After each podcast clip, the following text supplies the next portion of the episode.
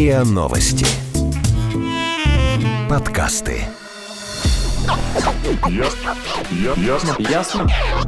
По- по- пон- Понятно. Понятно.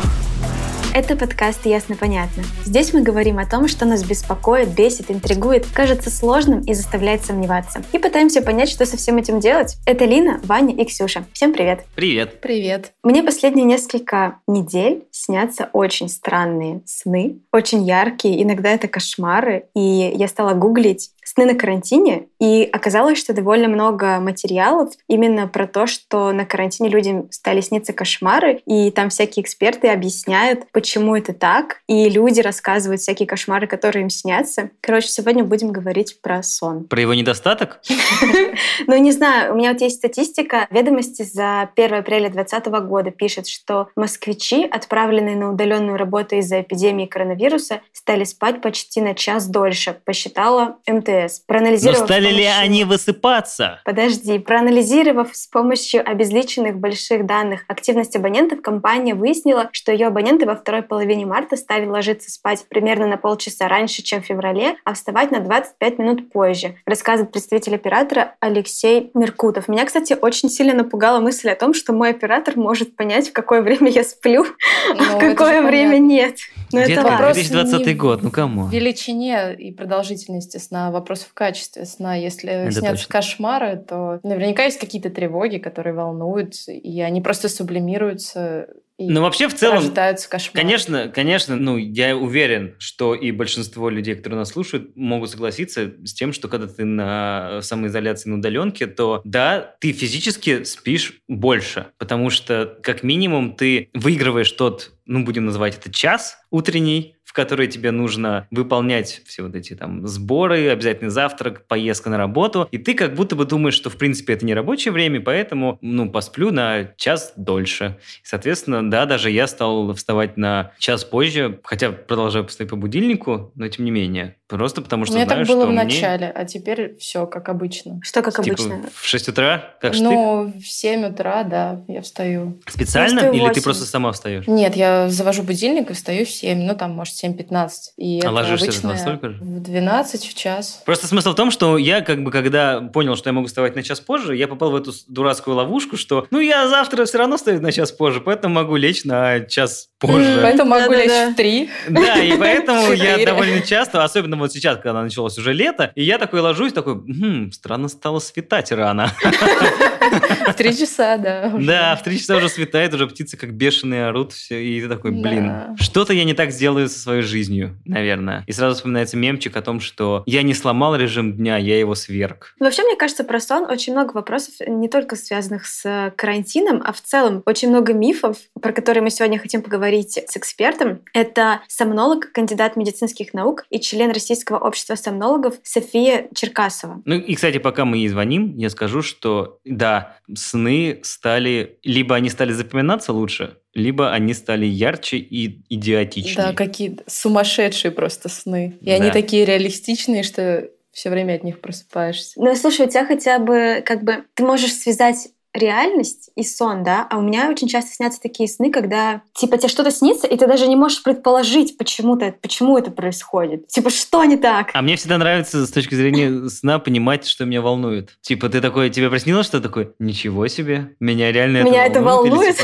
Ну да, ну то есть из разряда, что никогда бы не подумал, что я могу так на фоне где-то глубоко об этом задуматься. О том, что какая-то мелочь. Здравствуйте. Здравствуйте. Добрый день. А Сколько часов сна нам нужно спать на самом деле? Потому что мы вот как раз до того, как вас подключили, обсуждали статистику, что на карантине люди стали спать больше, москвичи. Сколько нам нужно сна на самом деле? Спим мы сейчас гораздо больше, чем нужно в среднем, особенно те, кто на самоизоляции. Вообще есть э, такой национальный фонд сна США, который задал совсем недавно обновленные нормы длительности сна. Большинству людей нужно от 7 до 8, но это большинство. А в целом различие составляет от 4 до 12 часов. То есть то, что Наполеон спал 4 часа, это сущая правда, скорее всего. А Эйнштейн спал 10. Вопрос, как они себя чувствовали в этот момент. Как, например, себя чувствовал Наполеон, когда спал каждый день по 4 часа. Вечный недосып.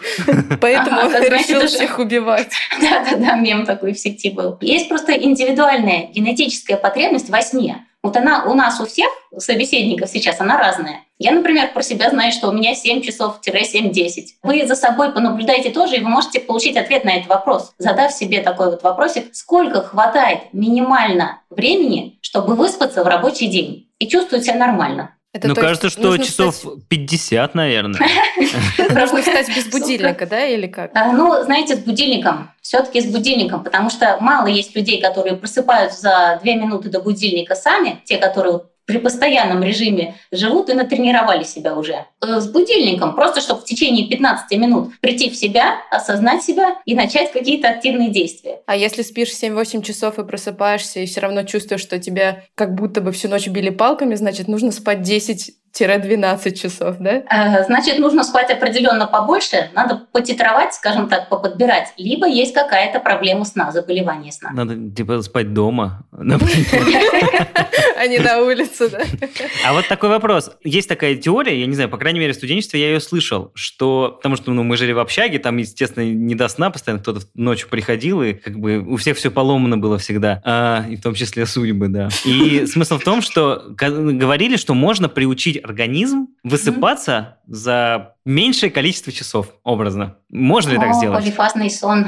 Это, конечно, мечта, которая исходит из современного ритма жизни, вот такого вот непоседливого. А, на самом деле можно временно приучить себя спать меньше, заставляя через силу, но на самом деле очень скоро организм возьмет свое. Потому что есть у нас генетическая потребность, она может меняться с возрастом от внешних факторов. Вот сегодня такой день пасмурный, и сегодня люди чуть больше будут спать, а в солнечный чуть меньше. Но суть в том, что обмануться нельзя. Я сама пробовала этот полифазный сон еще до знакомства с сомнологией по молодежной такой глупости, тоже в общаге, ни к чему хорошему не приводит. Ну, то есть, э, даже если тебе судьбой уготовано спать 7 часов, то ни за какие ковришки ты не сможешь потом по 5 часов и высыпаться. Именно так. Это грустно, потому что мне кажется, что я должна спать часов 10. И... Но спишь 12. Ну и такое бывает. А вот вы сказали, что количество сна может изменяться с возрастом. А как это работает? По-разному.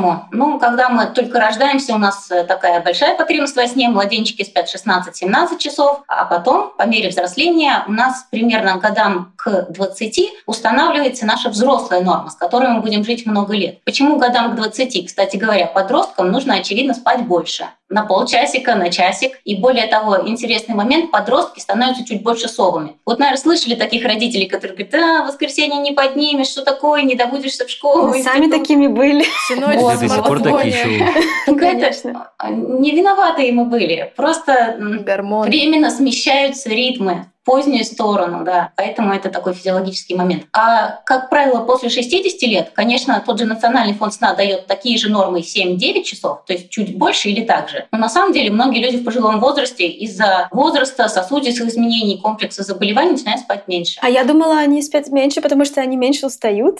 В том числе и это. Хорошо, а если предположить, что возьмем, опять же, тех же детей, которым надо спать чуть больше, и, например, они ходят в детский сад, и у них там есть всеми нелюбимый э, тихий час час, когда... В которой они э, тоже спят. Которым, да. Вот эта история про вот этот вот странный сон после обеденный, он как бы подкрепляется научными какими-то, что да, это правильно. И что образно там на работе надо устраивать сиесту, часок вздремнуть. Или это такое больше из э, сиборитства какого-то? Ну, для детей-то это актуально. Сначала они там два пробуждения, у них там таких больших самых за сутки. Э, двухкратный сон дневной, однократный сон дневной, тихий час. Вот у меня дети никогда в тихий час не спали. Я сама в тихий час никогда не спала. Но это индивидуальная такая особенность, да. А взрослые, Тут зависит от того, насколько мы высыпаемся. То есть, если вы просыпаетесь бодро, идете на работу, все у вас замечательно и чувствуете вы себя хорошо, до, до вечера, то, в принципе, никакого профита дополнительного этот дневной сон не даст. Если же вы не высыпаетесь, не досыпаете, то это имеет смысл. И даже вот э, вспомним э, компанию Google и их комнаты отдыха, вот эти вот красивые картинки в интернете, сонные капсулы для сотрудников. Для сотрудников! Э, про дневной сон. Есть же такая история, что когда днем поспишь, потом очень плохо себя чувствуешь и жалеешь, наоборот, что днем поспал. Или наоборот, ты поспал. Где я оказался? Сколько сейчас времени? Бодрым. Да, очень знакомо. В принципе, мы же дневные животные с вами, все человечество. То есть нам положено ночью спать, а днем бодрствовать. У нас есть вот этот вот небольшой период снижения активности мозга с часу до 4 часов. И, в принципе, сонливость некоторые ощущается в это время. Некоторые люди в это время спят. Но можно просто вздремнуть э, минут 15-20, и этого более чем достаточно, чтобы до конца дня взбодриться. А можно вот так вот на час, на два, вот такой генеральский час себе устроить. И тогда, конечно, будем ходить искать пятый угол до вечера. Еще не заснем потом ночью. А еще такой момент, опять же, вот про время. Ну, например, если вот э, Ксюша ложится, например, в 12 и встает образно в 8, а я ложусь, например, в 3 и встаю, ну, например, в 9, там, в 10. Ну, то есть, по факту, мы поспали одно и то же количество часов. Но есть же разница в качестве этого сна, там, при Да, всех это- остальных ровных Есть же условиях. этот миф, что нужно ложиться спать до 10 До часов, двен- потому... и- или, я думал, 12. До 11, до 10, до 11 часов, потому что самый качественный сон идет э, именно до полуночи, а потом его качество уменьшается, уменьшается. Сейчас, наверное, я сказал какую-то нелепость. Нет, это все наоборот очень мудро. Я восхищаюсь сейчас у себя в голове, потому что вы предварили вот этот вот тезис словом миф. То есть первое, знаете, люди услышат первое и последнее, чем начиналось и чем заканчивалось. Вот это действительно миф. Но сколько пациентов приходят, которые свято в это верят, слово и жаворонки, они существуют, это А как же абсолютно точно. мелатонин и все дела? Всё Он у всех вырабатывается. Есть, начнем э, такую матчасть. У нас есть хронотипы у всех. Вот э, к тому, что вы, Иван, спите так, а Ксюша Хронотип. То есть у нас есть астрономическое время, есть внутренние биологические часы. Есть сутки наши 24 часа и наши внутренние сутки. У жаворонков внутренние сутки чуть-чуть короче, условно говоря. Так вот, если на пальцах объяснять. И поэтому у них быстро заканчивается работоспособность во второй половине дня. Они хотят пораньше лечь и, соответственно, пораньше встать. У сов может быть до 25 часов, редко до 30 часов внутренние сутки. Представляете, как эти люди страдают? Вот. И если сова легла в 3 часа, то это чудесно, то это для нее все равно, что 10 вечера для жаворонка. А если заставлять ее 5 часов мучиться в постели, то вырастет из этого прекрасный инсомник, то бишь человек с бессонницей. Да, но мы же живем в мире, где правят жаворонки, по сути, потому что на работу надо ездить к 8, к 9, в лучшем случае к 10, к 11. И по факту совы — это те люди, которые страдают больше всего от этого ритма, потому что не каждый может себе позволить приехать на работу к трем. Именно так. Кстати говоря, совы, было американское исследование год 4 назад, живут меньше, чем жаворонки, если они живут вопреки своим биоритмам. Вы правильно сказали, страдают. Но сейчас, наверное, в меньшей степени, чем ну, лет 30 назад, потому что сейчас удаленные профессии, кто-то на себя работает, кто-то график свой планирует. В общем, стали мы гибче в этом плане. А с чем это связано изначально? Ну, почему у нас такой стандарт, что если в школу только к 8, на работу к 9? Ну, то есть это как-то просто изначально как-то жаворонки стали... Захватили власть, да.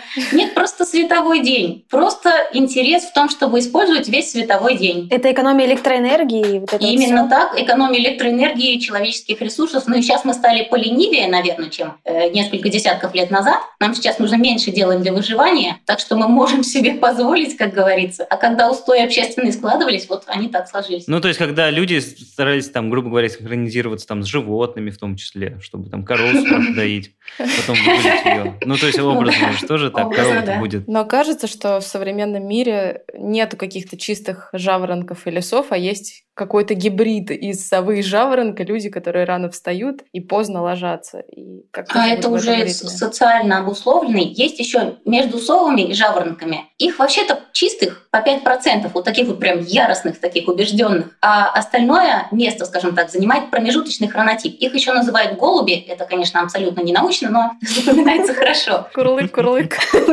Да, что-то в этом роде. И они могут перестраиваться. То есть как принимать ранние режимы, так и переходить на поздние. А то, что мы не досыпаем, это болезнь цивилизации. Это уже не природное, это социально обусловленное явление.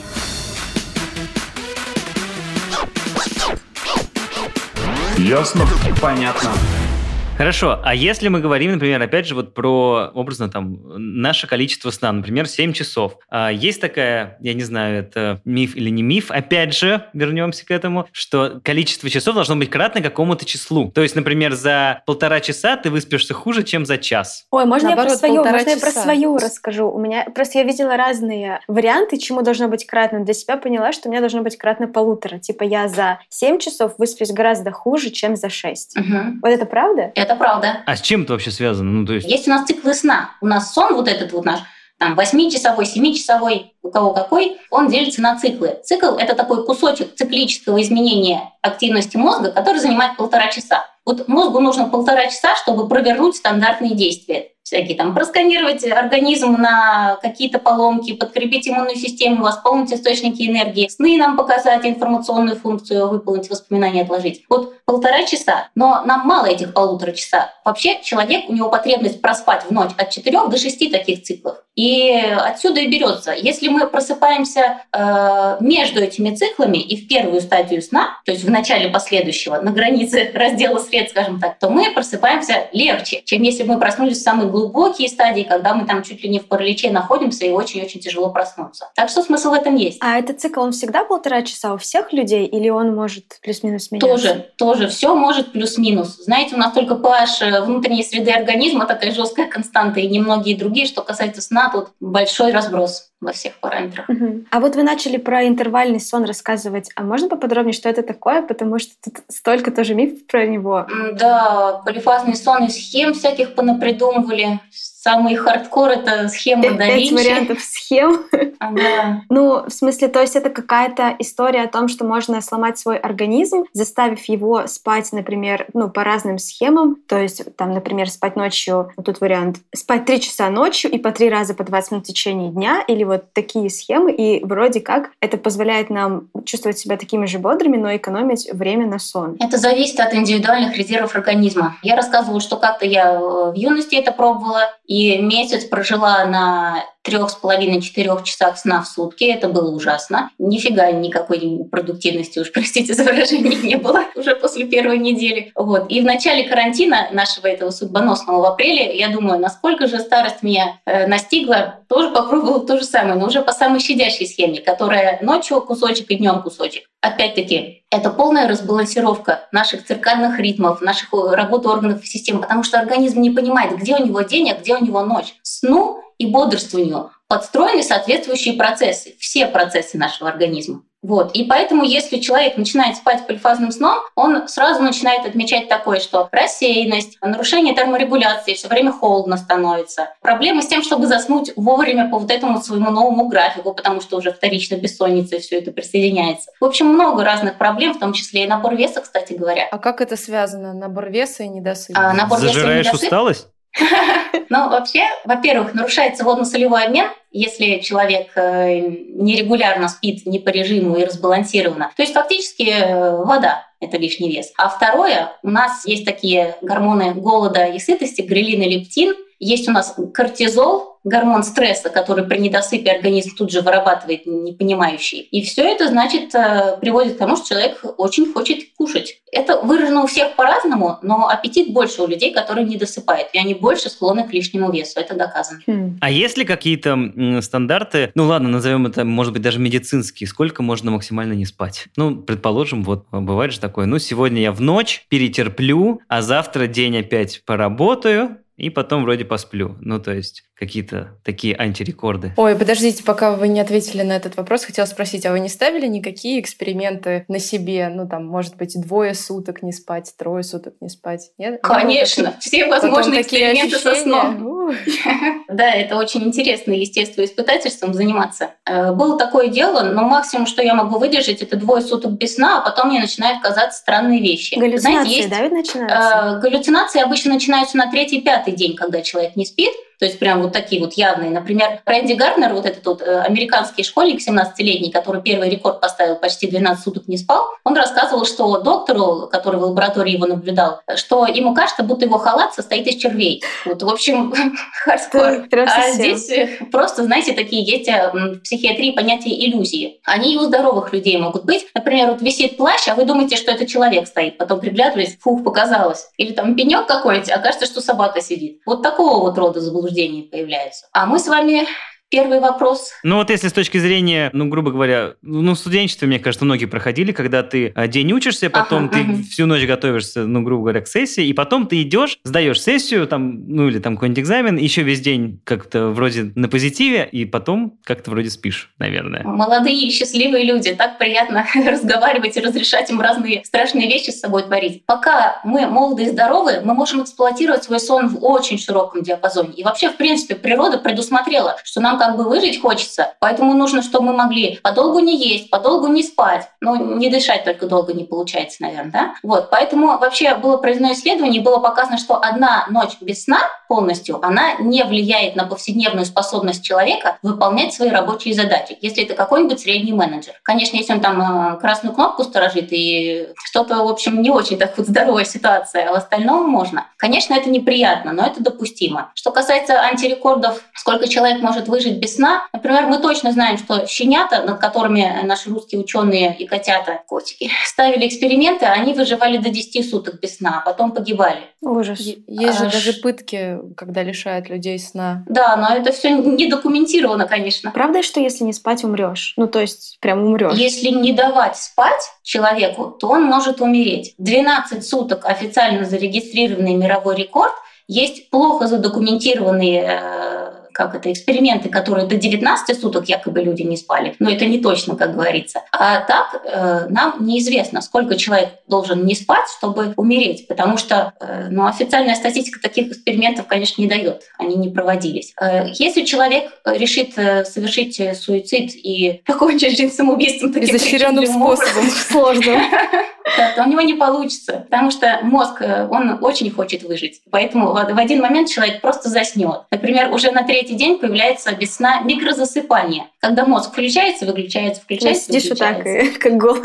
Ну, Это тоже может быть раньше, да. Совершенно Это такое еще бывает, когда ты, например, у тебя очень сильный джетлаг после какой-нибудь поездки, и ты, ты не можешь заснуть, потом не можешь проснуться, и вот ты вот днем ходишь, и тоже как будто бы ты залип в одну точку, а ты понял, что у тебя сейчас мозг просто отсутствовал. И сколько сейчас прошло минут, там, я не знаю. Хорошо, ну и вот мы просто начали вообще, в принципе, наш разговор изначально с точки зрения снов. Ну, то есть понятно, что когда там, мы засыпаем, там есть известная история, что сны снятся, когда у нас поверхностный сон, когда глубокий сон, сны не снятся. Но мы пришли к выводу, что на изоляции, пока мы дома, э, сны снятся активнее, ярче и сильнее. Не знаю, и Наверное, чаще. потому что мы их помним. Вот с чем это Так ли связано? Э, Да, снов нам снится гораздо больше, чем мы можем рассказать на утро. Э, Только самое последнее, самый такой последний кусочек э, сна, он э, фиксируется и запоминается перед пробуждением. Что касается сновидений в поверхностном сне, когда мы только засыпаем и начинаем видеть какие-то образы, это еще не чистые сны, это так называемые гипногогические галлюцинации. Ух, сложно выговорить, не получилось. А, То есть э, это не сильно относится пока что к классической, ранее пятой, сейчас четвертой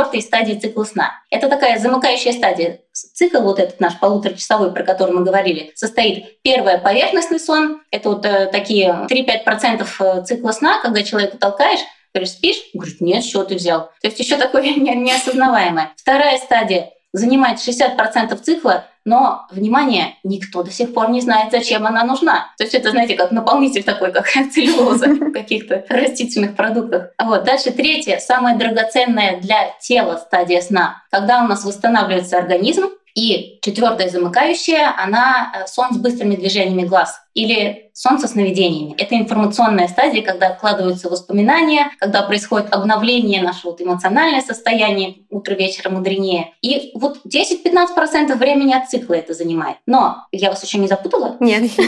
Хорошо. Ксюша, перескажешь потом. Пока мы можем посмотреть Нолана просто потом и все.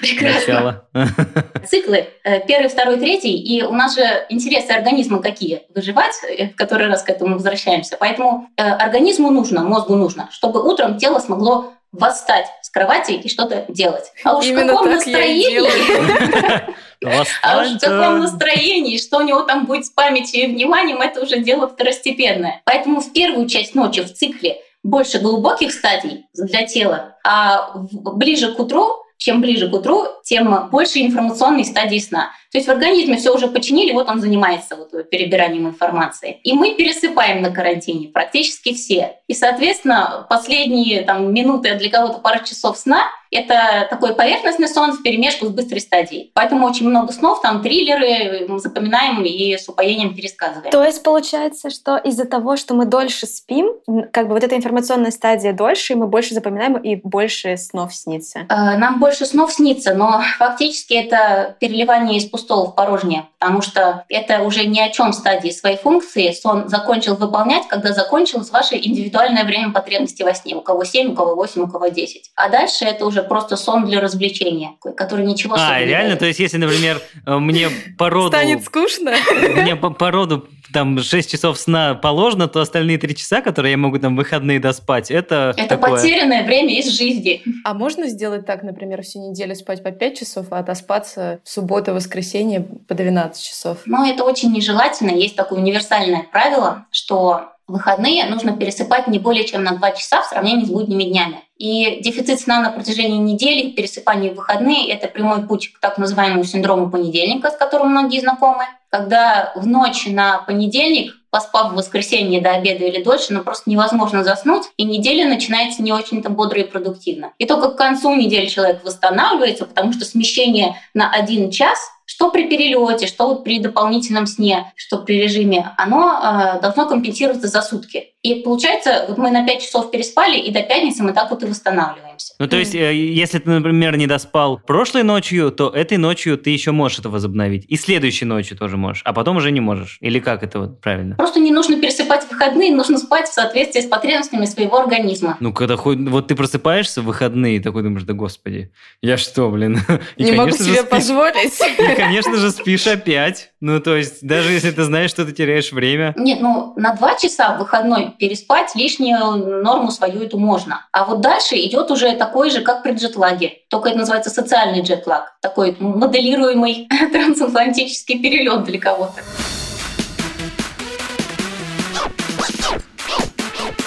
Ясно? Понятно.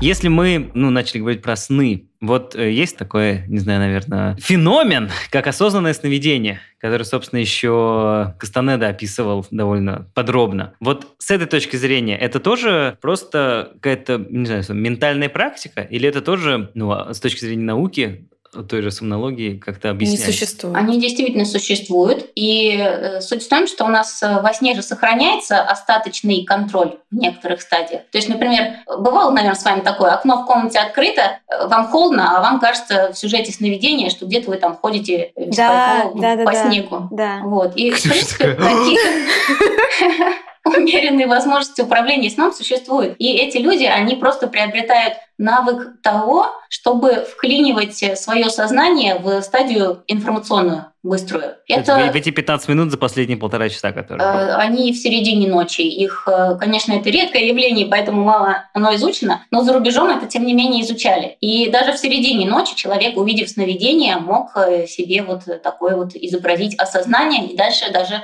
особые такие талантливые практики управляют сюжетом своих а снов. А как это, это можно как-то развить в себе? Научиться как-то этому? Дневник сновидений. Ты что, Кастанеда не читал? Тут просто такой момент, что э, там самая сложность, как правило, правило, это в том, что если ты вдруг осознаешь, что ты во сне, то ты просыпаешься. Ты такой, о, да. я же во сне, и через секунду ты уже проснулся. Потому что как будто бы тебя из нее сразу выталкивают, угу. типа, нельзя знать, что ты во сне. Вот. И да. э, вот это тоже как-то объясняется? Ну, то есть, почему человек просыпается, осознав, что он во сне? Ну, просто это же неприродное состояние. Вот мы развлекаем себя всяческими этими практиками. Мозг нормально, у него все спит, и тут сознание вклинивается, то есть он что-то непорядок какой-то. И лучше всего разбудить человека, чтобы он сразу заснул дальше нормально уже, по-человечески. А, ну, то есть вот, это так просто что как... это вопреки природе, да. Не, не природное... против, против природы. Ничего мистического, в общем, тут нет. Мистического нет, Вот да. про мистическое. Насчет сонного паралича. Что это такое и как это работает? Потому что мне, например, я никогда не была в этом состоянии, но мне рассказывали друзья, которые с этим сталкивались, что это оно типа случается, когда ты засыпаешь, но еще не совсем заснул, и ты видишь как бы куски сна, но они помещены в реальность, и это какие-то жуткие образы, и ты при этом не можешь шевелиться и не можешь ничего контролировать. Как правило, это не при засыпании, а при пробуждении. Mm. И, как правило, сейчас сонных параличей стало гораздо больше. При пробуждении без будильника когда человек живет не по режиму. Как только они начинают жить по режиму и ставить будильник, у большинства все становится нормально. Э, здесь смысл в том, что не одновременно пробуждаются разные структуры мозга. Человек еще находится в своем любимом предутреннем быстром сне,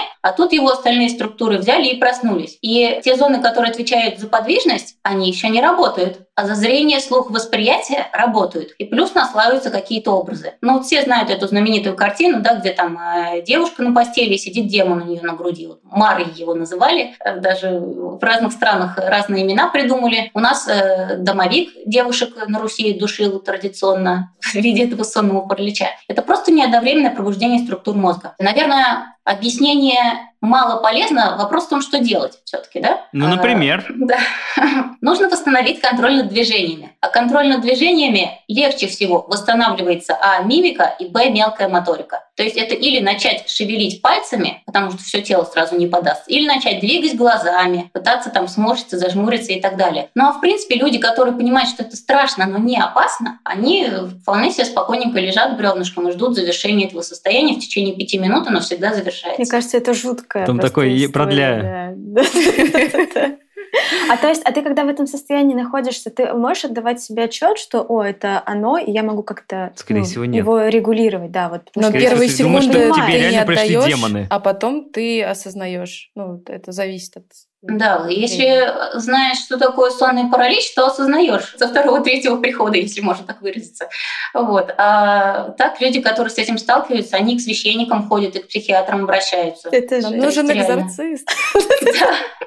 А вот еще тогда про лунатизм сразу. Правда ли, что некоторые люди ну, могут ходить во сне, осуществлять какие-то действия, а потом об этом вообще не помнить? Да, совершенная правда. И, например, в общаге той же, наверное, вы, Иван, с этим сталкивались, нет? Да еще как. Да и не только в общаге. У меня есть у подруги очень стыдная история про лунатизм, когда она ночевала в гостинице, у нее есть такая привычка спать э, в одном нижнем белье, в одних трусах. И она начала лунатить, вышла в коридор, соответственно, дверь захлопнулась, а карточки у нее с собой не было. И она себя обнаружила лежащей голой на диване в холле гостиницы. Вот. Это было неудобно. Ну, мы сейчас еще как бы спросим, чем лунатизм, он вообще, как бы из-за чего он происходит. Просто я э, в свое время, когда работал вожатым, какое-то там студенческое время, дети, они же, ну, как бы чаще всего он встречается, во-первых, у детей, и, как правило, он их встречается в какой-то очень жесткой форме. Ну, то есть у нас там в одном из отрядов была девочка, которая, во-первых, она лунатила каждую ночь. Ну, то есть это уже знали все. И когда она засыпала, уже все, там, девчонки еще не заснули, а это уже все, руки подняла и уже начала танцевать. И там как бы все просто ждали этого момента. И мы там обкладывали э, сырыми тряпками ей кровать по бокам, что если она вдруг встанет, она наступит и проснется. И она просыпалась, ложилась такая, все нормально, ребята, я сплю. А, но бывали такие моменты, когда ее вообще было невозможно остановить. То есть она вскакивала, выбегала из комнаты, бежала на, на э, футбольное поле прям очень быстро. Ну не просто там как девчонка бежит, а прям неслась. И за ней там половина парней вожатых бежала, и там просто с этими тряпками пытались ее поймать, чтобы так, ну, очнись, девочка, очнись. То есть для меня до сих пор это ну, в голове, то есть такие совсем жесткие формы лунатизма. Не когда там человек походил по квартире и лег обратно, а именно вот совсем-совсем безумные. Вот с точки зрения науки, опять же, назовем это так, чем лунатизм объясняется? Это прям вы рассказали такой случай. У меня был вопрос просто в голове на протяжении вашего рассказа. Как же родители отпустили эту девочку вообще в лагерь, если они наверняка знали такой ситуации? Или может отдохнуть от ребенка? Может быть. Но это же правда опасно. может быть опасно, да. Да. Ну, поэтому ее всегда караулили. Опять-таки, соседство э, двух стадий разных сна одновременное, которые не должны в норме соседствовать, которые должны быть последовательны. То есть человек, э, он одновременно у него работает двигательная кора, то есть он может совершать действия, и одновременно у него работает остаточное восприятие, и он может э, в это время находиться в быстром сне. Такая вот некоторая биоэлектрическая мешанина в головном мозге, но чаще всего эти формы совершенно безобидные. То есть человек там встал, походил, подошел, там кто-то, пациенты нам рассказывали, засыпает в кровати, просыпается на унитазе, с чего бы это. Вот, так что разные случаи Хорошо, не наоборот. Наоборот, да, это верно. А мне нравится история, документированная про британскую бабушку, которая по ночам ездила на мотоцикле. Это прям вообще, это очень крутая история. Выходила просто ночью. Э, э, чело, ну, человек, он же, ну, во-первых, он за закрытыми глазами. У него закрытыми, ориентируется в пространстве. Может ну, и с открытыми быть. Да, ну, то есть мне даже интересно, как как, как, как он такой, так, там же у меня диванчик стоит, я пойду там посплю. Ну, то есть, или что? Или если он с открытыми глазами, то значит, мы можем спать с открытыми глазами, а человек все видит и такой, о, диван, значит, здесь можно лечь. То есть, мне вот с этой точки зрения никогда не, не понимал я, как это, как это они так знают, куда бежать и что там брать. А вот это вот никто толком не изучил, потому что это не каждую ночь, во-первых, встречается лунатизм, во-вторых, никто толком не знает, какие э, зоны мозга скажем так, активны. И вообще вот э, про эти зоны мозга, которые активны, которые я перечислила, это было совсем недавно окончательно подтверждено. 18-летний американец парень лунатил. Вот, его поместили в МРТ, аппарат функциональный, ему поймали вот эту вот стадию, когда он начал, и сделали вывод, какие зоны мозга активны. Кто-то с закрытыми глазами ходит. Просто вот так вот хаотично, очень медленно, на углы натыкаясь, очень интересно это выглядит. А кто-то с открытыми глазами, и более того, какая-то способность к оценке присутствует. То есть иногда люди, которые выходят на улицу, даже бабушка с мотоциклом, она оставляла себе дверь открытой, предположительно, чтобы вернуться, как бы соображая. Заправлялась еще на заправке, покупала чипсики.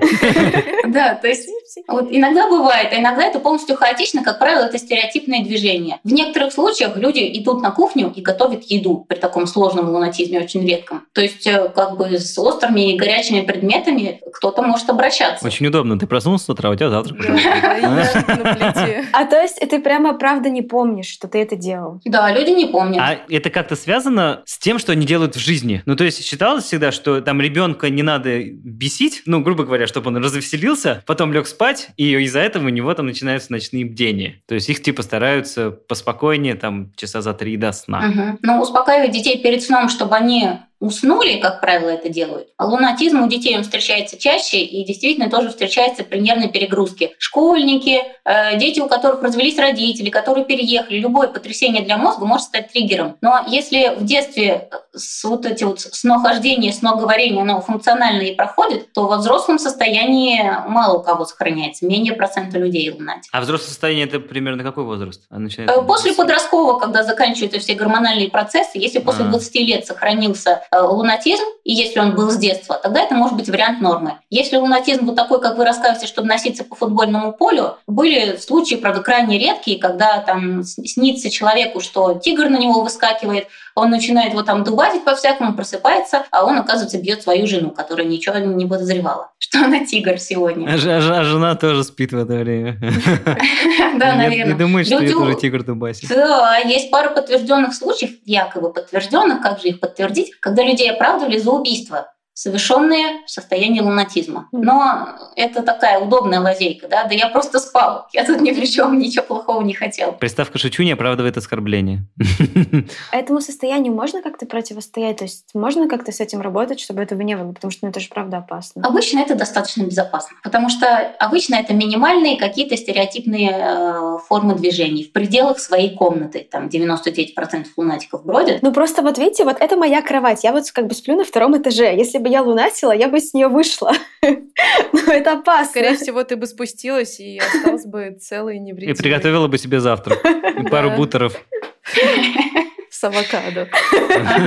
За ноги привязывать себя это бессмысленно, потому что вы сами себя привязали, значит, сами себя и отвяжете. Э, просто в плане безопасности острые предметы убрать, э, углы острые убрать, перила поставить, если там это комната для ребенка, э, на окно приспособление, которое закрывает, ключик убрать. И, в общем-то, так обычно это и выглядит. То есть они походят и успокоятся. Нет, а я имею в виду, вот можно ли бороться с, таким, с тем, чтобы это состояние в принципе не возникало, сделать так, чтобы это, ну, такого не было? Валерьяночки попей медикаментозных назначений, они даются крайне редко, и как раз у таких вот э, злобных лунатиков, которые каждую ночь и очень далеко уходят от дома. И у нас в России вообще нет стандартов лечения лунатизма. У нас вообще нет никакого а права. Это, а это вообще как бы лунатизм, он что, подразумевается как какое-то расстройство, которое надо лечить? Или это просто как, типа, даже не знаю, что... Ну, как вариант нормы же. Как Цвет вариант такой нормы. Небольшое отклонение. Вот знаете, вот у нас у нескольких процентов людей есть ложная хорда в левом желудочке. То есть это дополнительная перетяжка внутри стенки желудочка, просто аномалия строения, которая никак не влияет на жизнь. Лунатизм – это чаще всего то же самое. Есть просто большей частью рекомендации по образу жизни. Во-первых, безопасность окружающего пространства. А, во-вторых, отказ от алкоголя, потому что он э, очень путает э, стадии э, сна, делает сон более поверхностным, уродует его структуру.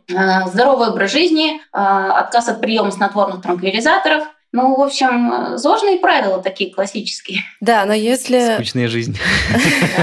Если, допустим, лунатизмом страдают меньше 1% людей, то разговаривают во сне практически все, ну, как мне кажется. Это меня, безопасно? У меня тоже есть про эту историю. У меня была соседка, мы с ней начали жить вместе. Ночь она начала со мной разговаривать, очень испугалась.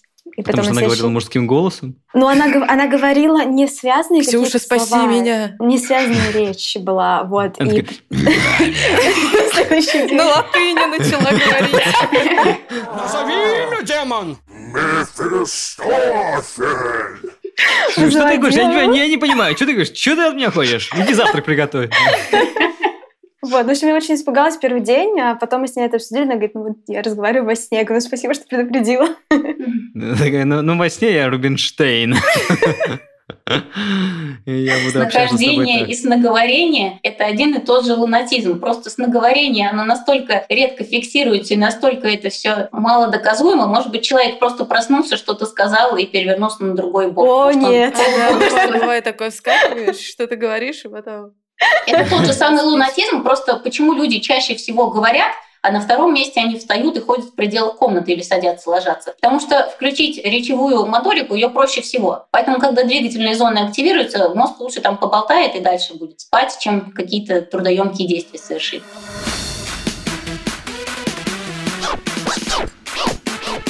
Ясно? Понятно.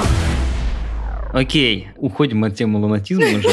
Э, мне кажется, пора перейти к нашему последнему блоку образно. Про нарушение сна, в принципе. Есть ли какие-то наблюдения с точки зрения того, что когда ты чем-то болеешь, это как-то отражается на сне. Например, ну, есть такая, я не знаю, это миф или не миф, э, я, к счастью, не знаю, что во время депрессии э, человек, ну, спит очень-очень много. Или, наоборот, Или... очень плохо и не может уснуть. Да, кто как. А вообще психика — это такая персональная, сложная и неизученная штука, что совершенно по-разному на нас действуют лекарства, психотропные, снотворные и так далее. Совершенно по-разному у нас могут выражаться разные психические отклонения. Да и вообще здоровеньких-то в этом плане у нас маловато. Каждый обязан иметь невроз, какие-то тревожные состояния да, иногда, да. депрессивные эпизоды. Э, люди могут спать и очень много, и очень мало на депрессии. Всякое бывает. Ну, то есть, ну, грубо говоря, если вдруг у тебя появляется какое-то... Ну, то есть, есть ты такой вдруг, что-то я как-то много стал спать, блин, наверное, депрессия. То есть э, это не, не самый лучший показатель того, что у тебя что-то происходит. Почему? Скорее... Мне кажется, можно расценивать это как такой э, знак, сигнал, что нужно повнимательнее к себе относиться. Там, может быть, э,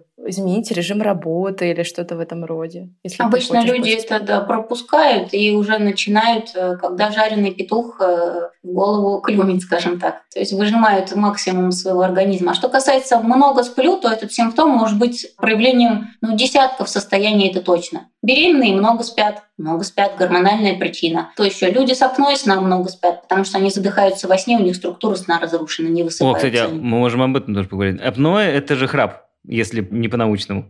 А, это, скажем так, э, если не по-научному, это осложненный храп. То есть просто храп на протяжении ночи такой равномерный, не прерывающийся или там периодический, когда человек сохраняет дыхание, это нормально. Ну как, это косметический недостаток. То есть а, в социальном ну, плане можете сломанный. решать проблему. Вот. А в медицинском она безопасна. Хотя есть такие цифры, что сильный храп человека отнимает 2 часа сна у его окружающих каждую ночь. Даже если он, ну, как будто бы не слышит, но слышит образно фоном. А как правило, люди, которые храпят, себя не слышат. Нет, а тот, который с ним спит, имеется в виду, у него же сон отнимается. Тот, который спит с человеком, у которого храп. Соответственно, у него просто сон, видимо, не такой глубокий из-за этого. Его постоянно... Некоторые даже не могут заснуть под это.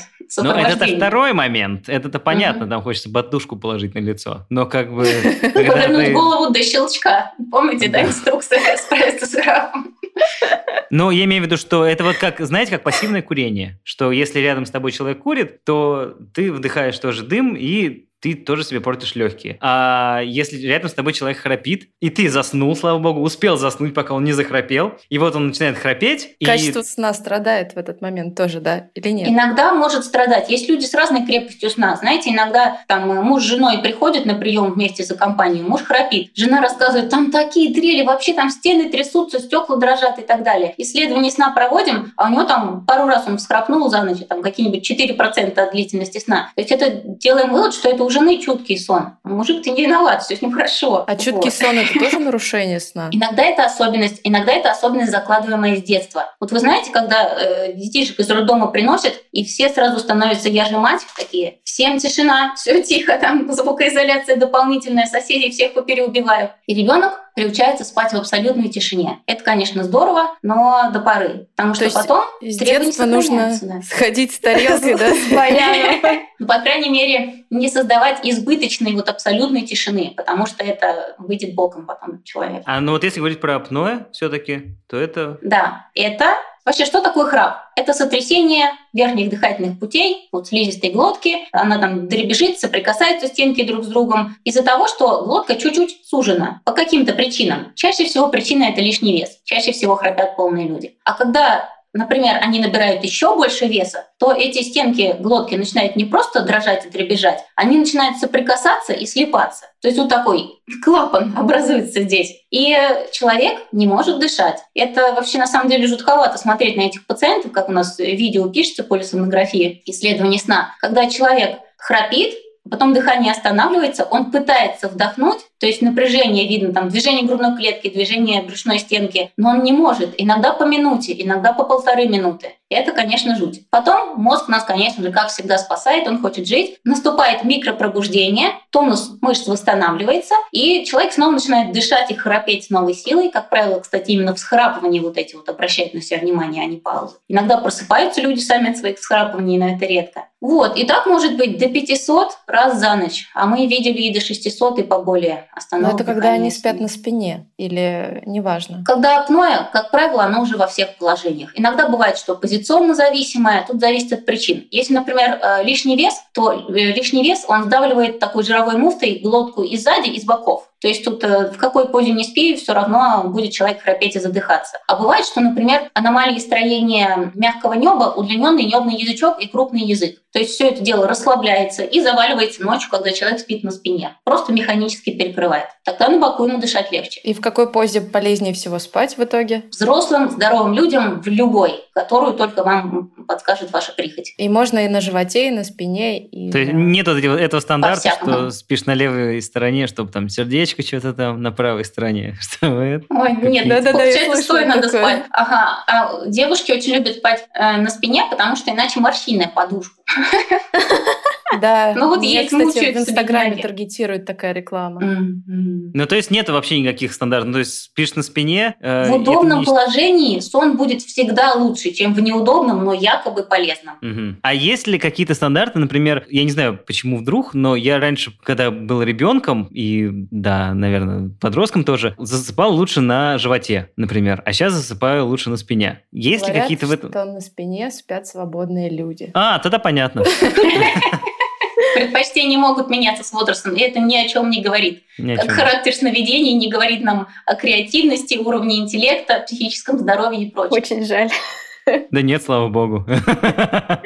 Хорошо, а если человек просыпается и чувствует себя уставшим, и так изо дня в день, это как бы сигнал, что что нужно делать? Нужно уйти куда-то к врачу тогда? Уйти. Желательно уйти к врачу, да.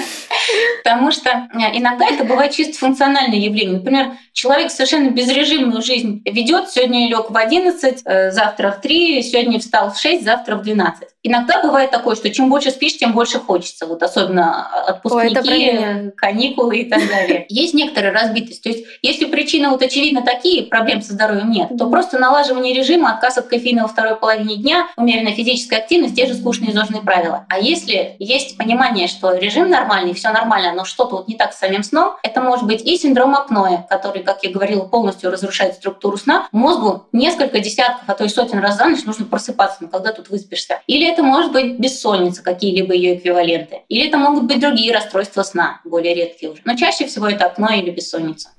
Целую ночь спишь, то не спишь. Целую ночь спишь, а то не спишь.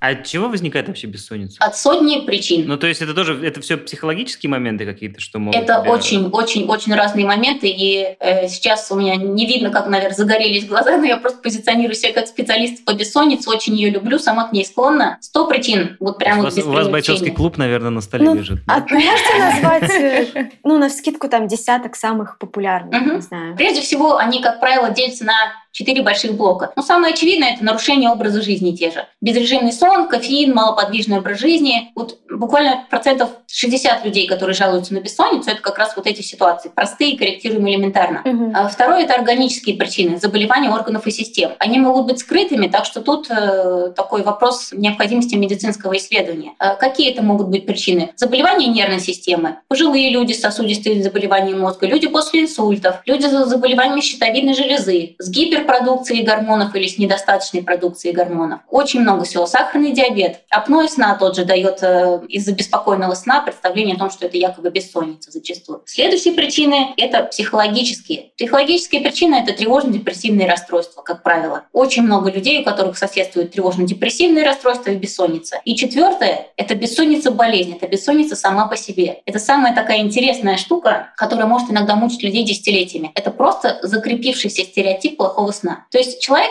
в силу каких-то причин сто лет назад вот стресс у него случился, он начал плохо спать. Спит плохо день, другой, третий неделю. Дальше мозг уже привыкает, что как бы это вроде как обычная картина. Ну ладно, будем спать так. И начинает спать так. Это подкрепляется неправильными действиями человека. Зачастую мы сами себя загоняем в такие чудовищные бессонницы, что годами страдаем от них. Например, вот что вы будете делать, если у вас бессонница? Успокоительные пить. Ну, я, мне кажется, э, Встать, буду походить. пить, пить вино перед сном.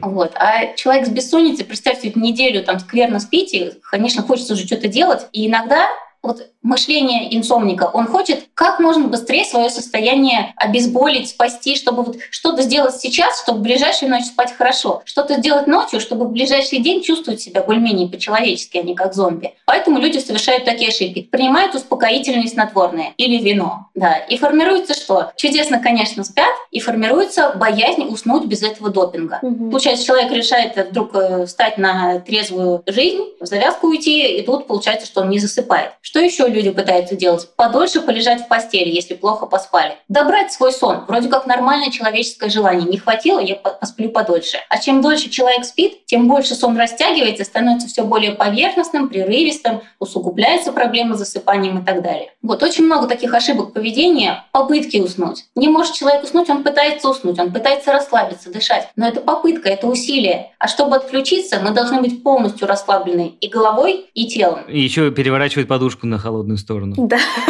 Ой, а вот эти с утра 10 минуточек и 15 минуточек, они играют вообще какую-то роль? Если вы полностью здоровы, и если минуточек именно 10 или 15, э, и они не затягиваются на часик другой, то это хорошо. Позитивно, приятно и никакого вреда не несет. А я еще слышал такую историю, что если ты лег спать, но не можешь заснуть там в течение 15-20 минут, то не надо там себя насиловать, надо встать и что-то начать делать, потому что ты сейчас просто будешь бессмысленно лежать. А, и потом там через полчаса следующий подход сделать образно. Это правда? меня порадовали. Да, буквально лет пять назад люди считали, что нужно вылеживать в постели, а пребывание в постели без сна, час, другой, третий, оно создает, собственно говоря, рефлекс, вот этот вот стереотип. Постель равно бессонница. Наверное, бывало с вами такое. Вот вы пришли после какого-то события, здоровые люди там нагулялись, там с друзьями встретились, полны впечатлений или там с конференции, и думаете, блин, вот такое вот воодушевление, такой подъем, наверное, сегодня точно не засну. Но вы ложитесь в положенное время и засыпаете. Потому что у вас постель ассоциируется со сном. А если эта связка нарушена, если ваш мозг помнит, что в постели мы мучаемся, там овец считаем, страдаем, подушку переворачиваем на холодную сторону, то это ассоциируется только с бодрствованием. Как- Программируется ли организм тем, что постель ассоциируется не только со сном, если, например, лежа в постели смотреть кинчики? То есть э, у нас тоже он программируется, что постель это не только сон. Да, да, да. Еще и покушать там некоторые любят по телефону поболтать, А и с ноутбуком позависать, и Как же. розетка возле кровати, господи, это такое И счастье. пижа- пижамная вечеринка.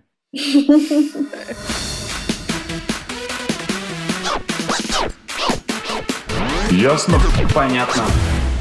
Хорошо, ну я думаю, что один из последних наших вопросов про не просто про долгий сон, а про супердолгий сон, как так называемый летаргический сон. Как это, то есть известные факты того, что люди спали много не только дней, но и лет, и просыпались, и находили себя в новых странах, наверное. А, Как это объясняется с точки зрения, опять же, науки? Что человек спит, но С точки зрения науки, вообще а, большая часть, к сожалению, вот этих вот случаев, которые заявляются как литургия, супердолгий сон, они преувеличены всякими мюнхгаузенами с целью привлечения внимания. Но есть, знаете, люди, которые заявляют, что они никогда не спят, или там, что они металл притягивают, или еще Мгм. что-то. Питаются солнцем. Вот. Да, да, да, да. Например, был описан человек, пациент, который вот у него нормальная семья, все нормально живет, работает, родился ребенок, и тут человек впал в непонятное состояние. Он стал спать практически постоянно и не вставал. И жена беспокоилась, что там э, с ним происходит. Э, Муж заболел, умирает э, опора и надежа. Потом при исследовании сна оказалось, что он лежит, но он не спит. То есть он имитирует... Притворился? да, притворился мертвым, да, ветошью. А, вот. К черту ответственность, к черту детей, да?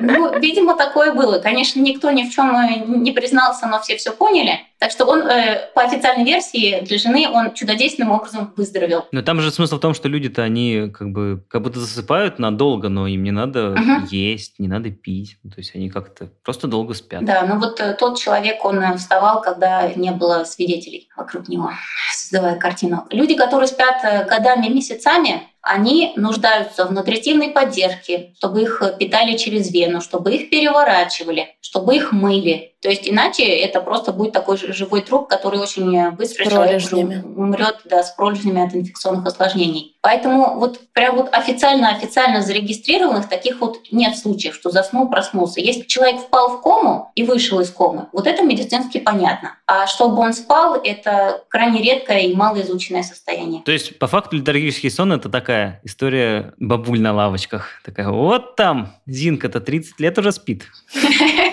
Ну, знаете, говорят, раз в туалет и палка стреляет, и совершенно фантастические какие-то случаи, ну, взять э, тех же там, например, 70-летняя мать, которая несла своего там раненого сына через снега от деревенского домика 40 километров до города, чтобы ему помощь оказали. Кто бы мог подумать, что такое возможно? Такое возможно. Так что не исключено, что летаргический сон есть как явление, но настолько редко, что о нем никто ничего не знает. Ну, это же известно, не знаю, это же миф или правда, что Гоголь боялся, что его похоронят заживо, потому что он окажется в летаргическом сне. Мне Да. кажется, это такая литературная байка, нет, разве? Не знаю. А, Это психическое отклонение. У нас есть разные фобии. Некоторые люди боятся действительно, что их похоронят заживо, боятся летаргического сна. Некоторые люди боятся овощей. Есть такие люди. Поэтому выбираем кремацию.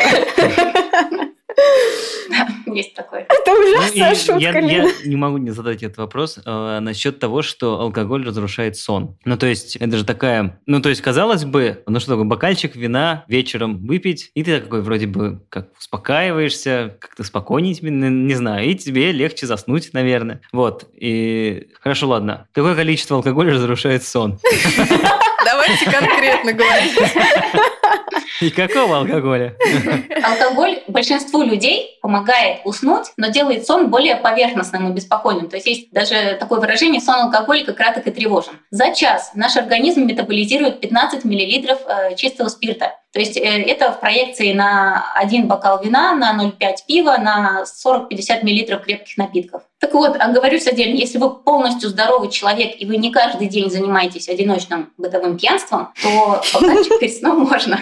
Вот. Если он вас там успокаивает, и просто такой вот у вас э, ритуал засыпания. Но желательно не подсаживаться, конечно. Ну, то есть, э, для того, чтобы алкоголь и правда как-то испортил сон, то есть его нужно порядочно. Ну, сколько, если там в час рас- растворяется 15 миллилитров, то нужно 100 миллилитров этанола, ну, грубо говоря, чтобы совсем все плохо было. У всех по-разному. Знаете, кто-то даже выпьет и с трудом засыпает потом. Кто-то на малейшие дозы алкоголя реагирует. Тут э, зависит все от индивидуального восприятия. Ну, какие-то же средние есть показатели там. Бутылка вина перед сном, конечно, Э, испортит тебе сон. Американцы разрешают нам, э, исследователи, один-два дринка. Дринк – это как раз вот эти вот 15 мл А. чистого спирта. Понятно. Вот. Теперь у вас есть научная подоплека. Yes. все, все, все ради этого было. Нет, ну подождите, тут есть еще несколько таких вопросов тоже из серии «Миф или правда» про толкование сновидений. Ну, еще Фрейд написал свою книгу «Толкование сновидений» в 1900 году, где он говорил, что сновидение — это то, что... Ну, короче, Так короче, какая-то реализация... сознание. Да, да, да, сознание, подсознание и под подсознание. Он говорил, что сновидение — это на самом деле не то, что мы хотим, а вот оно как бы... Это поверхностный уровень, и что-то еще внутри показывает, что нас на самом деле беспокоит. Это, ну, насколько это все обосновано. А, По поводу Фрейда, он же не доказан. Это, конечно, очень удобно. И концепция вторичных выгод, и видите во всех продолговатых предметах фаллические символы. Это, конечно, замечательно. Вот. Но Ну, а, такое. полностью воспринимать этот толкователь как сонник. Просто что такое сновидение? Это, словами классиков наших русских, это небывалая комбинация бывалых впечатлений. Чаще всего недавних, как раз то, что актуально, что беспокоит, что было увидено, и в меньшей степени недавних. Вот. Так что это такой микс, который может действительно отображать и давать какие-то сигналы тревоги. Например, человек боится пауков, и сейчас он находится в стрессе, потому что боится потерять работу. Ему вполне спокойно могут сниться эти пауки, как просто символ угрозы. Символичность такая есть, но толкователи снов общие, типа рыба это к беременности, они не работают. Жаль. сожалению, выдумка. Поэтому следить за собой и думать, что ваши сны хотели вам сказать, это можно. Но, конечно, не ударяться, знаете, вот совсем вот в такую вот маниакальную стадию толкования. У меня сны такие, что... Мне снилась рыба, да? Да не снилась мне рыба, блин. Просто мне снится то, что очень сложно связать с реальностью. Ну, то есть ты прям не можешь представить, что ну, что меня на самом деле беспокоит, что мне вот это приснилось. А что тебе снилось? Можешь коротко? Ксюш, ты, наверное, еще и астрологический календарь смотришь? Нет, из, недавнего кошмара мне снилось, что, знаете, вот фильм «Зеленая миля», и типа я вот в этой комнате, где убивают в конце героя, и мне хотят сейчас отрезать кисти. Ты сидишь на стуле? Нет, я не на стуле, я его вижу со стороны. Нет, Я думаю, что просто твой сон хотел тебе сказать, что не надо заниматься фортепиано. Не не делай себе больше маникюр. Не надо записываться на ноготочки. Да ну, это же просто... У нас такая мешанина в мозге. Мы даже не можем сказать, что нам снилось на протяжении ночи. Там была, может быть, такая дичь. Вот вы видели дичь, вы проснулись на этом моменте, хотя у вас в жизни все может сейчас хорошо. Может, где-то краем глаз какие-то новости зацепили. Коронавирус через руки передается. э, Руки Точно. не были сегодня. Кисти надо отрезать. Все. Обработала серной кислотой. Возможностей толкования очень много. Но просто мне кажется, сны стоит расценивать как такие занятные мультики, которым нас развлекает наш мозг, пока мы спим, чтобы хоть что-то делали, но не, не воспринимать их как сигналы какие-то. Окей, э, передадим Нилу Гейману. У нас в гостях была сомнолог, кандидат медицинских наук, член Российского общества сомнологов София Черкасова. Мне кажется, я узнала все, что Да какая разница, все равно забудешь уже завтра. Да ладно, может быть, даже не забудешь, но просто как это поможет тебе высыпаться или спать меньше, или спать больше? Ладно, ну что, все, классно поговорили. Э, Пришло время классной музыки, мне так кажется, да? Потому что что уже? Под который можно засыпать, потому что многие слушают подкасты, когда не засыпают. Хорошо, я просто э, я подумал, что и правда надо поставить что-нибудь спокойненькое и не совсем идиотское, как это обычно я люблю. Вот. Я тут недавно вспомнил, я не знаю, почему я о нем вдруг забыл нечаянно. Я когда в время работал, собственно, на радио, мы частенько его ставили у себя. В общем, как-то раз, э, когда еще 16 тонн был открыт, клуб московский, э, мы были там на одном концерте, а у них есть концерты вечером, которые начинаются в 8 вечера, а потом у них есть ночная программа, начинается с 11. И, как правило, туда, там тоже проводятся концерты, но не совсем прям там концерты-концерты такие огромные, а какой-то там диджей-сет, например, или какой-нибудь один там выступает музыкант, который, которому много, в общем, не надо, он там стоит за пультом и сводит там какую-нибудь классную музыку. Кстати, там один раз ночью я впервые услышал Хаден Датон, когда они выступали, такие еще подумали, что это за группа странная, и что первый альбом даже не вышел еще. Вот, и как-то раз, тоже после какого-то концерта мы остались, и в 11 вечера или там в 11.30 вышел парень, там, может, даже уже мужчина, и э, начал играть очень классный эмбиент, не знаю, электронику, что-то такое. Вот оказалось, что это питерский музыкант, зовут его Лонгарм, и он э, как бы в девятнадцатом году выпустил очень классный альбом, из которого мы, собственно, и послушаем трек «Лонгарм», Санкт-Петербург, Классный трек, по-моему, он как называется, что-то связано с Грузией, если я не ошибаюсь. Вот, Джорджия, как-то так. Да, а может быть, это не Грузия, кстати, а может быть, это американская Джорджия. Ну, не суть. Короче, классный трек как раз для того, чтобы заснуть. А это был подкаст «Ясно-понятно» и его ведущие Лина, Ваня и Ксюша. Спите хорошо. Всем пока. Пока. Спите хорошо? Хорошо не сказала, спите спокойно, блин. Да, rest in peace, как говорится. Ну ладно, всем пока. Пока.